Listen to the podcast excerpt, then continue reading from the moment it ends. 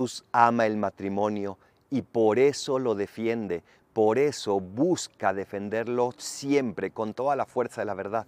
Por eso la iglesia también sigue ese ejemplo y lo quiere defender, porque en el matrimonio encontramos ese signo de la unión, ese signo del amor de Dios con nosotros, un amor incondicional, un amor fiel. Y estamos llamados a defenderlo también tú y yo.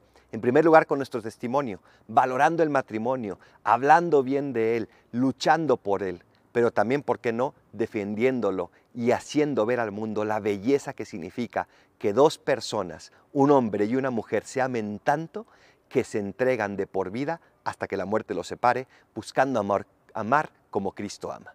Soy el Paradolfo, recen por mí, yo rezo por ustedes. Bendiciones.